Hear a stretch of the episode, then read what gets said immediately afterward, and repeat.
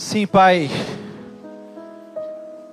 Encontre as nossas lágrimas, lágrimas de tristeza, mas também lágrimas de gratidão, lágrimas que carregamos há tanto tempo e que insistem em permanecer nos nossos olhos. Encontre essas lágrimas, mas especialmente nos encontre mais uma vez agora. Obrigado por caminhar conosco durante todo esse tempo, durante esse momento de celebração. E nós clamamos e suplicamos para que o Senhor fique conosco, permaneça, permaneça enxugando as nossas lágrimas enquanto nós choramos. Permaneça enquanto nós oramos, sem nem saber o que falar, mas permaneça conosco. Esse é o nosso desejo, esse é o nosso clamor, e essa é a nossa oração que fazemos agora, juntos e juntas, em nome de Jesus. Amém, amém e amém. Que tempo especial, que momento de emoção, de gratidão que nós estamos vivendo. Você que está aqui, você que nos acompanha pela internet, seja ao vivo, seja gravado. E eu quero repartir um texto das Escrituras Sagradas com você. Então convido você a abrir a sua Bíblia ou acessar no Evangelho de Lucas, no capítulo 24. Então, por favor, abra comigo. Evangelho de Lucas, capítulo 24, e eu quero ler com vocês, talvez o texto mais lindo que eu encontro nesse Evangelho de Lucas, que é a partir do versículo de número 13.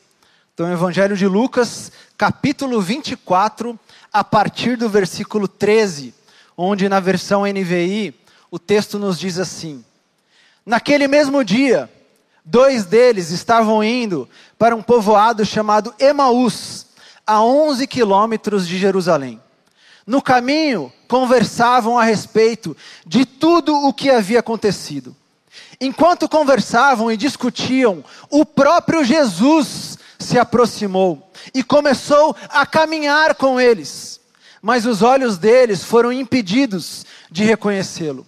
Ele lhes perguntou: Sobre o que vocês estão discutindo enquanto caminham?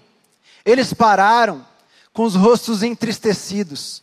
Um deles, chamado Cleopas, perguntou-lhe: Você é o único visitante em Jerusalém que não sabe das coisas que ali aconteceram nesses dias? Que coisas? perguntou ele.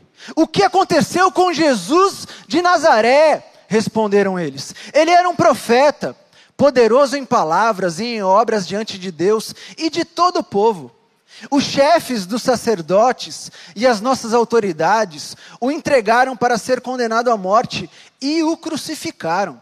E nós esperávamos que era ele que ia trazer a redenção a Israel.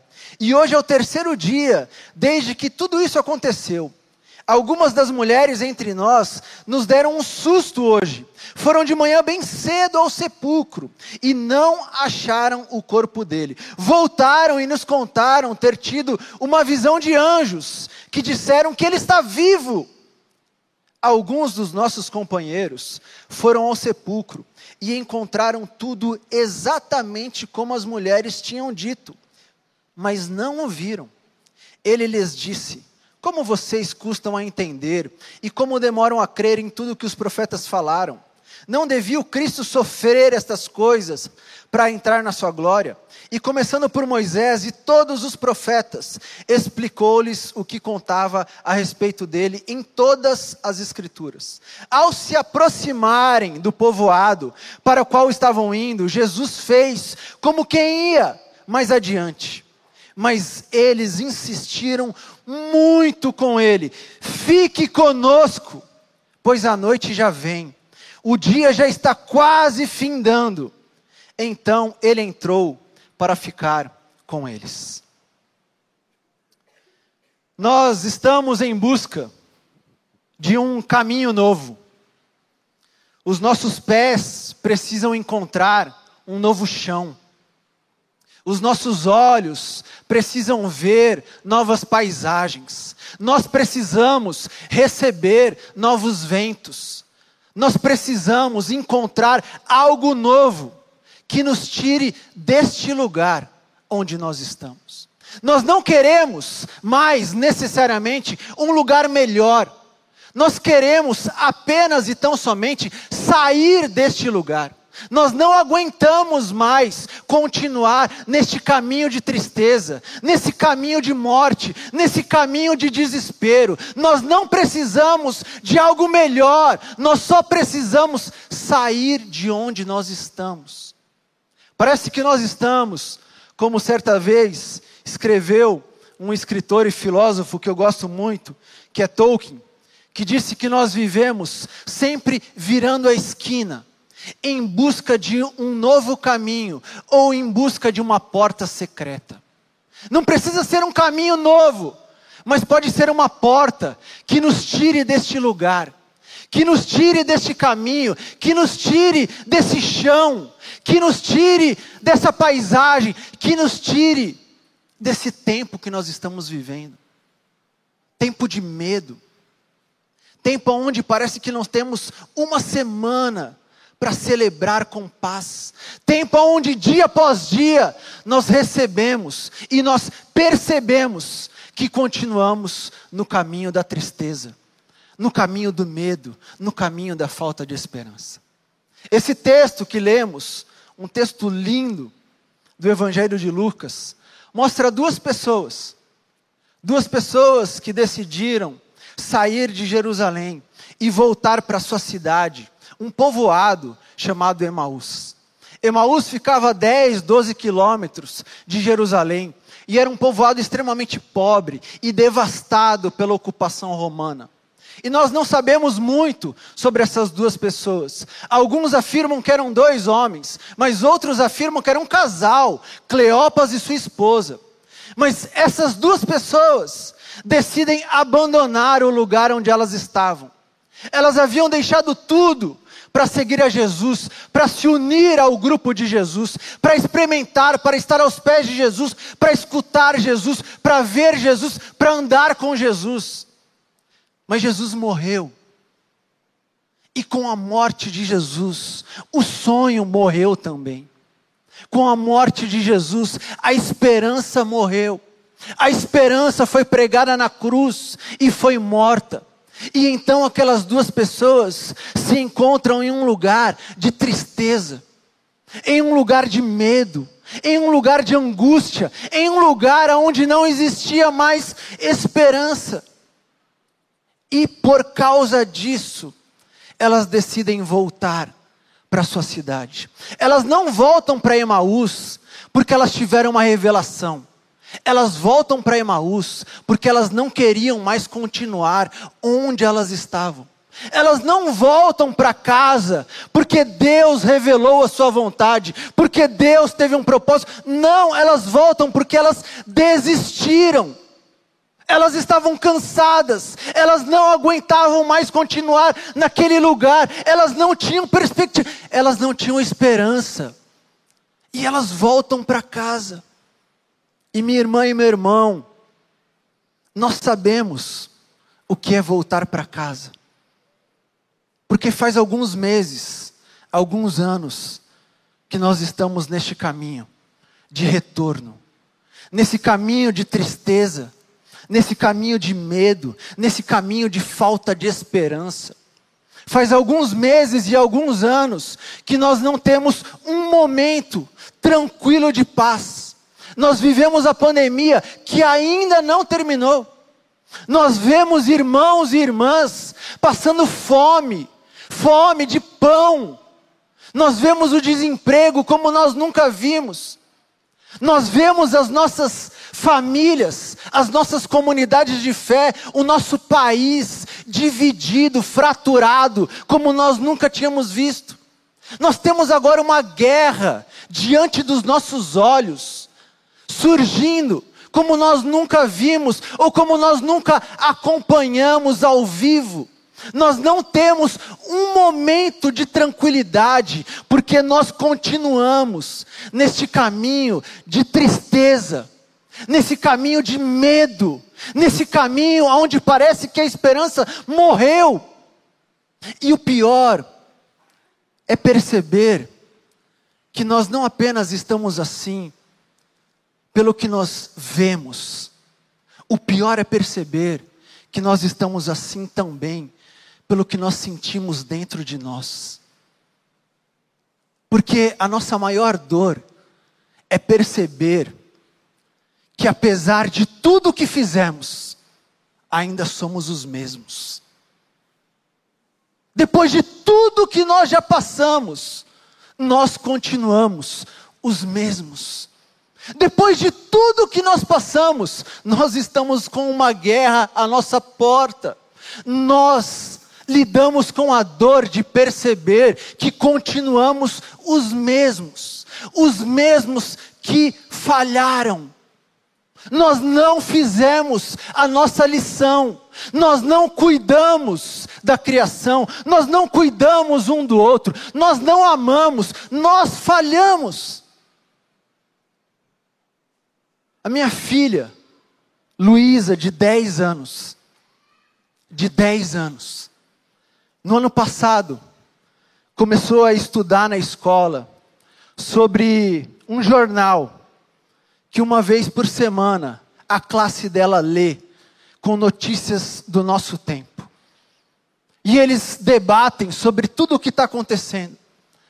E a Luísa, sempre que debatia, ou que ainda debate, volta para casa e conversa comigo sobre pandemia, sobre política, sobre o meio ambiente, sobre as florestas que estão queimando, sobre os animais que estão morrendo, sobre vacina, sobre a guerra agora.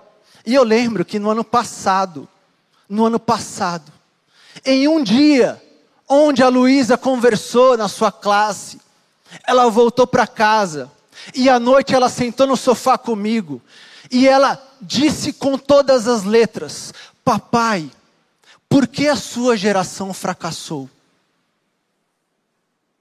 E eu falei: Como é que é, filha? Ela falou: Por que, que a sua geração fracassou? E eu falei: Me explica direito. Ela falou: Por que, que vocês não cuidaram do meio ambiente? Por que, que vocês não cuidaram dos animais? Por que, que vocês não tomam vacina? Vocês, alguns, eu não. Por que, que alguns não tomam vacina? Por que, que vocês estão matando uns aos outros? A minha filha de 10 anos. E eu falei, filha, é verdade. A minha geração e a da mamãe, nós fracassamos. Mas eu oro muito para que você seja uma mulher com voz para que você seja uma mulher empoderada, para que você seja uma mulher que possa falar em qualquer lugar sobre qualquer coisa e que você faça diferença na sua geração. Porque a minha geração fracassou. E a nossa dor não é apenas pelo que nós estamos vendo, a nossa dor é pelo que nós sentimos aqui, em reconhecer que sim, nós fracassamos. Nós estamos nesse caminho da tristeza, do medo e do desespero, porque também nós fracassamos. Mas esse texto, esse texto nos abre a janela da esperança. Esse texto mostra essas duas pessoas, duas pessoas que caminham e conversam. E ao caminhar e conversar, elas são encontradas. Elas não encontram, elas são encontradas. Porque na dor, no sofrimento, no medo, nós não temos condições de encontrar algo, nós somos encontrados. E essas pessoas foram encontradas, elas foram encontradas no caminho da tristeza. E o texto diz de uma forma linda e maravilhosa, que enquanto elas conversavam tristes, com medo, com o coração pesado, com o fracasso, Jesus se aproximou. Eu acho lindo essa expressão. Jesus se aproximou. O que aos meus olhos mostra claramente que Jesus sempre está perto, porque ninguém é capaz de se aproximar estando longe. Jesus se aproximou. Jesus permitiu que elas vissem, que elas percebessem, que elas desfrutassem daquela companhia. Jesus se aproximou e caminhou com elas. Jesus se aproximou porque está perto e Jesus se aproxima porque Ele é o caminho. Não existe caminho sem Jesus. Jesus não é o caminho da alegria, Jesus é o caminho. Não existe um caminho da festa onde Jesus está e um caminho do velório, do luto, da tristeza onde Jesus não está. Não, Jesus é o caminho em todos os caminhos.